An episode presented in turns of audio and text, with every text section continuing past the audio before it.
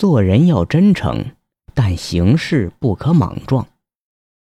有位老教授学养深厚，特别是对中国古代的旧体诗词颇有研究。从公职上退休下来，就专门研究起旧体诗词。闲暇之余，他还自娱自乐地写几首，其中有一些写的有古人风韵，很得人们的推崇。于是就有人向老教授请教，希望能得到老教授的一些提点。老教授当然很高兴，也许是当老师时养成的习惯，他对于来人的诗词作品进行了细致的评论，然后告诉对方。这些创作中哪里存在不足，哪里需要修改。然而没想到的是，不久之后竟然传出老教授倚老卖老、自以为是的流言。听到那样的话，老教授差点被气出心脏病来。但是从此以后，他就变了。有人再向他请教诗词时，他绝口不提毛病二字，出口就表示赞赏：“嗯，写的不错。”有大家手笔的味儿，不简单呐！多练一练，以后又是一个大诗人呐。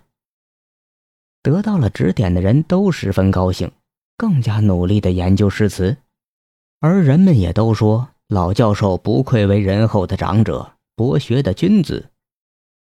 在现实生活中，有很多人自认为是个正直的人，而把实话实说当做自豪的优点，但事实上。这样做往往并不讨人喜欢，反而会让人不满，从而不愿意接受你。因为毫无遮掩、不给人留面子的真话，通常只会给他人造成伤害。言语是需要包装的，否则不雅观，会伤人。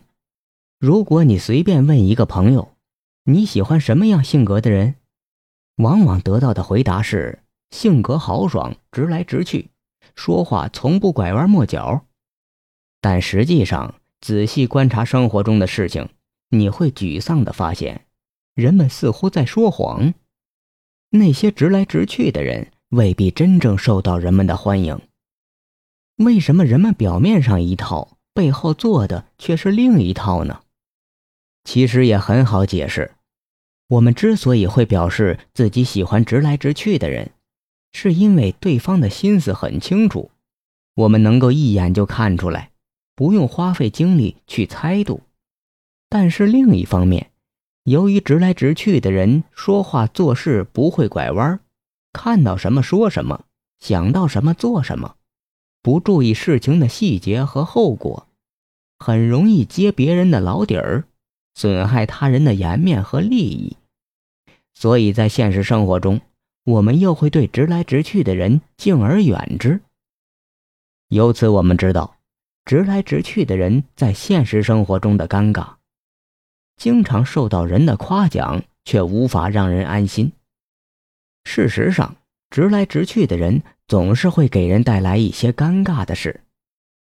中国的传统教育我们做老实人，说老实话，于是人们行事说话。以直为美，这是没有问题的。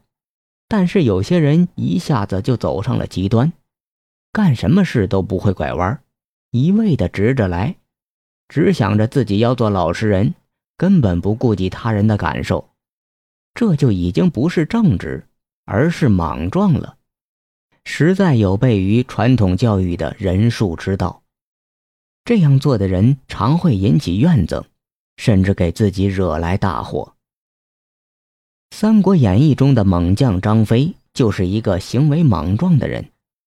虽然他勇力不凡，但因为做事太直接，很少考虑后果，结果给自己带来了杀身之祸。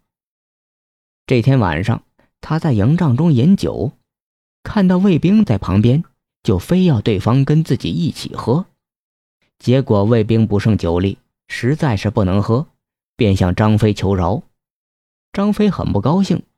本来他的脾气就不太好，经常在醉酒后鞭打士兵。此时见这两个小兵如此不给自己面子，自然大为愤怒，命令将二人绑起来，拿鞭子就是一顿乱抽，打得两名卫兵哭爹喊娘，十分凄惨。事后，两个士兵就一起趁着张兵醉酒熟睡之际将其杀死，随后带着张飞的头颅投降东吴去了。像张飞这样没有许多弯弯绕绕、行事和说话都十分直爽的人，虽然很多读者都喜欢，但他的结局不会太好，因为他不懂得顾及别人，而且他的直肠子常常伤害别人。坦诚待人，真诚相处，不说假话，不做假事，但这不表示看到什么就可以说什么，想到什么就由着自己的性子乱来，没有分寸是不行的。说话要深思熟虑，做事要三思而行。对人应该有真诚的态度，但在实际行事时却绝不能鲁莽。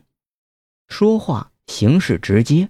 并不能说明一个人品德有多么高尚，相反会让人觉得自私、幼稚、不识大体。而说话婉转、做事圆滑，也并不能简单的理解为虚伪，这实际上是一种真正的成熟，只有懂得人情世故的人才能够做到。有些事情，即便看穿了，也不能直接说穿，免得别人心里不舒服。自己看在眼里，只要自己心里有数就好了，别人就会感激你。